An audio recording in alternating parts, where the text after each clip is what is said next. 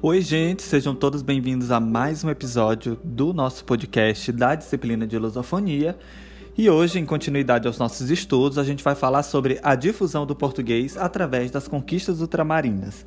Nos dois episódios anteriores, nós falamos sobre as origens, fases e evolução da língua portuguesa, desde as suas origens latinas até o português moderno.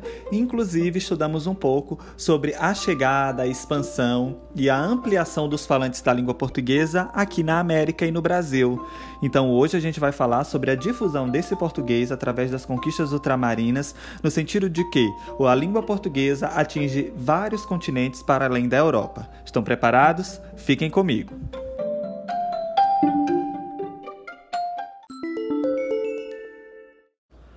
Bom, gente, eu já falei para vocês que foi a partir então do apogeu das grandes navegações, ou seja, com os descobrimentos, que o português foi então levado às terras que eram submetidas à coroa portuguesa. Isso ocorreu em vários continentes. A gente já estudou sobre a presença e a formação do português na Europa, né? a gente entendeu o nascimento lá na região da Península Ibérica, a sua evolução até a chegada do português moderno e também a chegada do português na América. Inclusive, nessa fase do nosso estudo, nós já estudamos um pouco o como ocorreu a fixação e a ampliação do português aqui na América do Sul.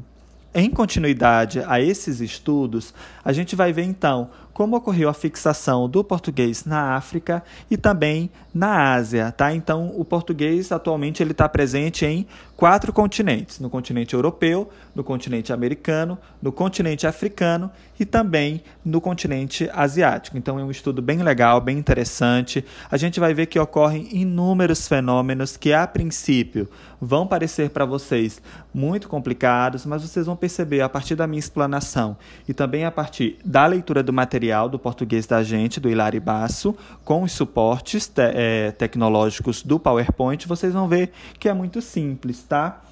Então, esse processo de submissão à coroa portuguesa de diversos países fez com que a presença do português no mundo fosse ampliada.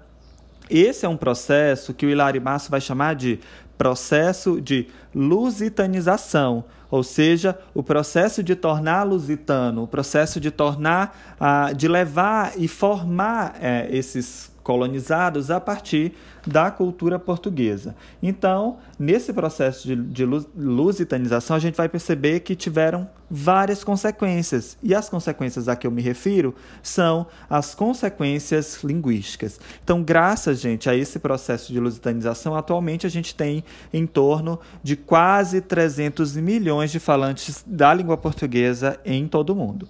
Isso fez com que o português se tornasse, então, a oitava língua mais falada do mundo. Então, hoje, quando a gente fala de língua portuguesa, a gente está falando de uma língua que tem muita expressão, que tem muita força cultural diante da comunidade internacional. Então, a gente está diante de uma grande língua e de uma grande cultura e também de uma grande expressão. E é a esse fenômeno que Hilari Basso vai chamar então de lusofonia, tá? O português, como eu já mencionei para vocês, é a oitava língua mais falada do mundo, inclusive estando antes do francês, antes do alemão e também antes do italiano. Isso fez, ah, digamos assim, que houvesse um movimento que aspirava o reconhecimento dessa grande língua e também dessa grande cultura de expressão, que é o que eu já falei para vocês anteriormente, que aí Hilari Basso vai chamar então de lusofonia. E essa aspiração, esse movimento cultural, essa reunião de falantes da língua portuguesa, digamos assim, é o que Hilari Basso chama de lusofonia. Uma das formas de reconhecimento desse posicionamento da língua portuguesa, dessa grandiosidade da língua portuguesa, é o fato de o português atualmente ser reconhecido como uma língua oficial das organizações das Nações Unidas, tá? Mas é importante frisar, e aí eu trago essa observação para vocês, que o fato do português ser reconhecido como língua oficial na ONU não quer dizer somente uh, ao número de falantes, ou porque o português é uma grande língua, ou porque é a oitava língua mais falada do mundo. Isso diz muito respeito ao prestígio que a língua tem frente à comunidade internacional. Tá? E também diz respeito a uma grande força política. Então, diz muito mais respeito à força política dos países que atualmente têm o português como língua oficial, e aí aqui eu cito as duas grandes potências lusófonas, que é Portugal e o Brasil. Logo, isso significa dizer que o critério para a eleição do português como língua oficial da, da ONU vai muito mais além do que o fato da grande quantidade de falantes eles levam em consideração também a força política, a força econômica dos países que utilizam essa língua, assim como o grau de desenvolvimento tecnológico e o fato de representarem um forte mercado para a indústria uh, editorial, mediática e também cultural. Certo? Então a gente vai dar sequência aos nossos estudos, não saia daí sobre a influência do português no mundo, sobre a força política de Portugal e do Brasil, é interessante lembrar que, para fins de estudo, o português não é uma língua muito procurada, tá, no exterior. Como quando as pessoas querem, por exemplo, estudar uma segunda língua, raramente elas optam por estudar o português, a não ser que sejam pessoas direcionadas a relações comerciais com Portugal ou com o Brasil, tá? Agora falando novamente do processo de difusão de português no mundo, é importante lembrar que nas terras em que Portugal vinha conquistando, nem sempre havia de fato o interesse de colonizar essas terras, tá?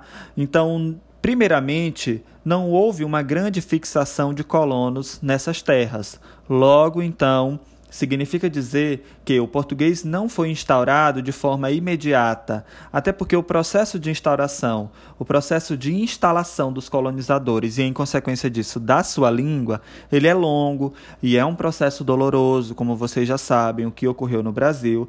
Então, e também nem sempre Portugal tinha, de fato, o interesse de fixar ali moradia, ah, digamos assim, dos colonizadores. Logo, então, o que, que levou Portugal a começar a levar então o seu povo, o povo português, o povo lusitano para essas terras? Foi a necessidade de ter administradores mais próximos, ou seja, a necessidade de ter alguém no lugar a ser administrado. Então, foi isso que levou então Portugal a começar a enviar colonizadores e, em consequência disso, eles começaram a se fixar nos locais. Isso significa dizer que em algumas terras que eram colonizadas por Portugal, havia muito mais a presença de negros que, como vocês sabem, eram trazidos para serem escravizados do que propriamente a presença dos colonizadores. Outra coisa interessante é uma curiosidade para vocês. Os países em que Portugal tinha um grande interesse de fazer, um povo, de fazer uma colonização ampla, ou seja, de ocupar amplo território, eram somente Brasil, aqui na América do Sul, Angola e Moçambique, na África. Em locais na Índia, por exemplo, na cidade de Dio, no estado de Goa, eles fixaram um forte domínio militar com posições estratégicas e, por exemplo, na cidade de Macau, na, na região da China, eles se contentaram somente com entrepostos comerciais, né? ou seja, somente pontos de apoio. Então, Portugal ia colonizando esses locais a partir do seu interesse. Tá? Como as terras aqui na América do Sul eram pouco exploradas, as terras brasileiras que eu, a que eu estou me referindo, então eles tiveram um interesse maior de se fixar, de desbravar todas aquelas florestas, de extrair todo o ouro, também de explorar a mão de obra dos nativos. E o mesmo ocorreu em Angola e Moçambique, no continente africano. Então é importante frisar que a, a forma de colonização portuguesa e, portanto, a forma de implantação da língua portuguesa é, ocorria à maneira, ou seja, a partir do interesse de Portugal. Outro fato interessante aí nesse processo de colonização, ou seja, nesse processo de fixação dos colonizadores nas terras que estavam sendo exploradas, é que em muitos casos os primeiros portugueses a fixar residência nas terras novas, digamos assim, eram casos de portugueses que cometiam crimes graves e que eram punidos com o exílio. Né? Ao invés de pagarem uma outra pena lá em Portugal, eles eram punidos com o exílio, no sentido de iniciar uma vida nova na colônia. Então, também a, a, fixação, às vezes, de um português em terras que estavam sendo colonizadas também era, era na forma, digamos assim, de punição, na forma de punição de um crime. Mas o que nos interessa saber é que é, é, esse processo de fixação, esse processo de colonização, gerou diversas situações, diversas peculiaridades linguísticas, tá? E aí a gente vai começar a falar sobre elas. Dentre essas tantas situações que a gente deve considerar para o nosso estudo, a gente vai estudar sobre o bilinguismo, o multilinguismo e também a criolização, tá? e também, eh, recentemente, a transformação do português numa língua de emigrantes. Então, a gente vai estudar agora cada um deles. Vamos começar então falando sobre as situações de bilinguismo e também de multilinguismo. Vamos lá. Segundo Hilary Basso, nós podemos chamar de bilinguismo e multilinguismo as várias situações em que a língua portuguesa passou a conviver com uma ou mais línguas diferentes, ou seja, todo o processo de colonização ele foi permeado por situações de bilinguismo e de multilinguismo.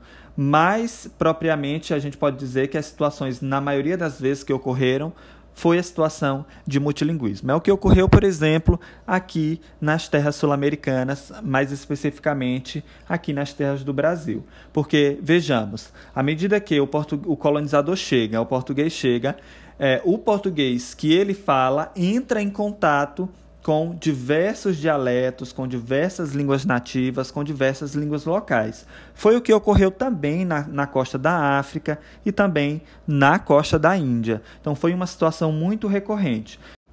No caso do continente americano e também do continente africano, os próprios portugueses é que, é que contribuíram para o agravamento dessa situação de multilinguismo e de bilinguismo, porque eles começaram a levar e trazer no processo de escravização.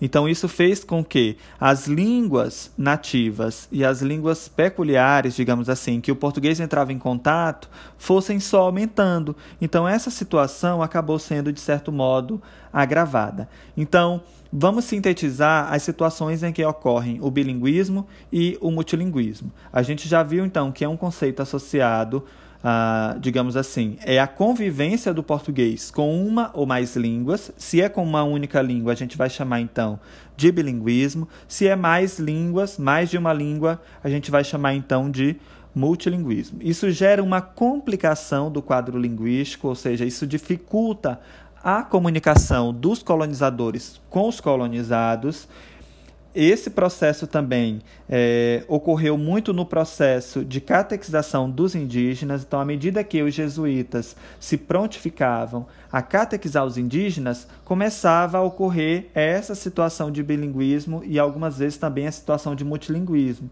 porque a língua que era usada para comunicar era o português, mas a língua dos que estavam sendo comunicados não era a língua portuguesa, tá?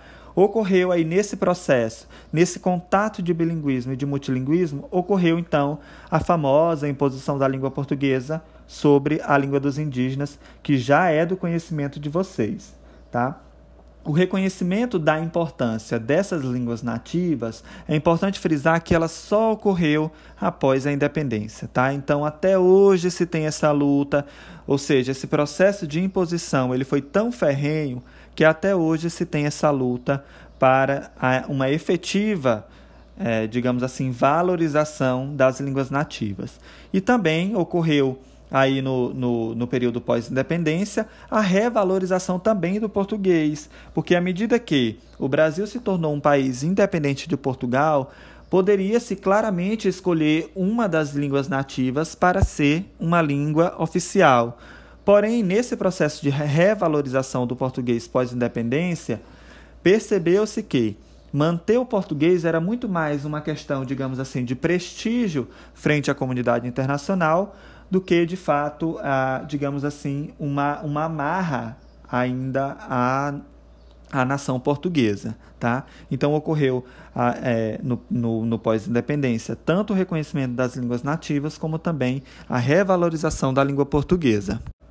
Ainda sobre as questões de bilinguismo e de multilinguismo, é importante frisar que elas ocorreram então no chamado, como eu já falei para vocês, processo de lusitanização. E esse processo ele consistiu em quê? Em impor o português como sendo a língua da administração da colônia, como a língua de ensino, como a língua de documentos oficiais, enquanto boa parte da população continuava sem saber falar o português. No Brasil, Dado ao, ao árduo trabalho de catequização dos jesuítas, esse quadro foi revertido. Logo mais à frente, na linha, na linha do tempo, o português passou a ser língua nacional aqui no Brasil. Mas na África a situação foi diferente. A África, ainda assim, até hoje, mesmo tendo esse reconhecimento e essa revalorização do português pós-independência, o português ainda é muito mais uma língua de, administra de administração e uma língua de ensino do que de fato uma língua nacional. Então, países como Cabo Verde, é, 90% da população basicamente não fala, digamos assim, fluentemente o português. Então essa é uma situação bem estranha e uma curiosidade para vocês, tá? Então o português ele passou também, nesse processo de multilinguismo e de bilinguismo, a ser um veículo de burocracia, tá? Só que o fato é que as línguas nativas elas não deixavam de ser utilizadas. Eles continuaram a utilizar essas línguas nativas, ainda que para, por exemplo, é, digamos assim, resolver qualquer problema oficial fosse necessário utilizar o português. A maioria dos países africanos recuperou a sua independência a partir da Revolução dos, dos Cravos em 1974, tá? E aí produziu o quê? Alguns fenômenos, algumas peculiaridades. Por exemplo, de um lado, as línguas nativas elas passaram a ser como eu já falei para vocês, objeto de reconhecimento. Por outro lado, também na África, assim como ocorreu aqui no Brasil, eles se viram obrigados a revalorizar o português e também, a, digamos assim, a adotar o português como língua oficial por conta do prestígio, como eu já falei, frente à comunidade internacional. Em alguns lugares, como em Macau, por exemplo, ah, em, que em que Portugal tinha meramente um entreposto comercial, é, quando Portugal abriu mão desse, desse território e devolveu à China, não havia, digamos assim, nenhuma população significativa falante da língua portuguesa. Mas ainda assim, posteriormente, fundou-se uma universidade portuguesa, principalmente no intuito de valorizar o período em que Portugal e, portanto, o período em que a língua portuguesa esteve presente nesse lugar. Então, gente, resumindo, as situações de bilinguismo e de multilinguismo é, são as situações em que o português tem contato com uma ou mais línguas. Dando continuidade, a gente vai ver outro fenômeno do processo de lusitanização, que foi a situação da criolização. Não saia daí. Então, como eu falei para vocês, a próxima situação que nós vamos estudar é a situação da criolização. Então, a, a palavra crioulo ela tem sido usada pelos linguistas para se referir a uma língua que surge a partir do contato entre línguas, sobretudo a partir do contato de uma língua europeia com uma língua nativa de um país que foi colonizado. Então, a partir do contato dessas línguas, começa a surgir então o crioulo. Só que nesse processo de formação do crioulo ocorre um outro fenômeno, que é o pidgin. O fenômeno do pidgin é o uso rudimentar de vocabulários. Traduzindo em miúdos, o que significa o pidgin? O pidgin é a primeira etapa para a formação do crioulo. À medida que a língua, a língua do colonizador tem contato com a língua nativa, essa é uma situação de multilinguismo. Mas dentro dessa situação de multilinguismo, começa-se a surgir pequenos vocabulários específicos para que seja viável a comunicação. Então, nesse processo surge então o pidgin. Então, à medida que os portugueses chegavam aqui no Brasil e que eles iniciavam as primeiras tentativas de comunicação com os indígenas, eles faziam uso então de um vocabulário rudimentar que a gente considera como sendo um pidgin. Agora, à medida que o pidgin sobrevive e que ele começa a ganhar uma estrutura gramatical, reparem bem no que eu estou falando, não estou dizendo que é à medida que se forma uma gramática, tá? Porque um crioulo nem sempre ele tem uma gramática constituída, mas à medida que ele ganha certa estrutura gramatical, ele passa de pidgin a ser um crioulo, ou seja, uma língua que nasceu do contato entre duas línguas e que forma uma nova língua, tá? E o mais interessante é que nem, não há obrigatoriedade de concordância gramatical com a língua de origem. Por exemplo, se houve a formação de um crioulo entre o contato do português com o guarani, ah, o, é, esse crioulo que surge, nem sempre ele vai, ah, ele vai ter uma concordância gramatical ou com o português ou com o guarani, que foram as duas línguas que deram origem a ele. Eu espero que tenha ficado claro, então, para vocês o que é um crioulo que, que nós estamos falando então dessa situação de criolização? Porque foi a situação que ocorreu à medida que Portugal avançava, digamos assim, mais efetivamente nas terras que estavam sendo colonizadas. Eu gostaria de frisar para vocês que eu falei sobre a formação de uma gramática, que é o processo em que o pidgin dá origem a um crioulo, mas a construção, a formação dessa gramática, ela se dá de maneira espontânea tá? Não é algo pensado, não é algo que os falantes chegam e pensam, não, vamos formar uma estrutura gramatical. Não. Isso ocorre de maneira espontânea. Dentro desse fenômeno da criolização acontece também o fenômeno da descriolização. Não é quando o crioulo volta ao estado de pidgin, mas é quando o crioulo, por interesses políticos econômicos, é, tenta ser reaproximado de uma das línguas que lhe deu origem. Né? Vou, vou exemplificar. Por exemplo, se surgiu uma língua a partir do português e do guajajaras, formou-se um crioulo. Depois há uma tentativa de trazer esse crioulo de volta para a estrutura gramatical ou do português ou do guarani. A esse processo a gente chama de fenômeno da descriolização. Isso ocorreu é, em vários países africanos, que foi a remodelação da gramática do crioulo por influência de uma das línguas que deram origem, tá? Então, gente, Hilary Basso, eles vão nos lembrar que durante a sua difusão pela África, pela Ásia e também pela América, o português ele foi uma língua que serviu de base para a formação de inúmeros pidgins e, em consequência disso, para a formação de inúmeros crioulos. E a maioria desses crioulos sobrevivem até hoje, tá? A distribuição desses crioulos vocês vão poder conferir nos mapas que eu disponibilizei no PowerPoint. Eu peço que vocês olhem com carinho para que vocês vejam quais crioulos estão presentes aqui no Brasil, quais os crioulos que ainda sobrevivem na África e assim por diante. Então, nós vamos falar agora de um outro fenômeno que é o português como língua de emigrantes. O que seria então isso? Esse fenômeno consiste na saída de falantes da língua portuguesa para outros países. Isso acontece por diversas razões. Às vezes é por, por interesse na força de trabalho, mas quase nunca isso ocorre por interesse na expansão cultural. Tá? Alguns desses emigrantes, sobretudo aqueles que saíram do continente africano, saíram por conta de uma instabilidade econômica no seu país, então surgiu a necessidade de se instalar em outro ah, é, esse processo de instalação em outro país gera vários conflitos. Um, dele é, um deles é a rejeição. Nem sempre o falante da língua portuguesa é bem recebido em outras nações. Isso favorece também preconceitos, tá, gente? Então, esse é um fenômeno que, que leva a uma expansão da língua portuguesa para além dos países que têm o português como língua oficial, mas ele também gera uma série de consequências que nem sempre são boas, tá? Isso gera também uma mistura entre o falar nativo com o falar do imigrante, tá? Ou seja, com a língua oficial do país em que o imigrante se mudou.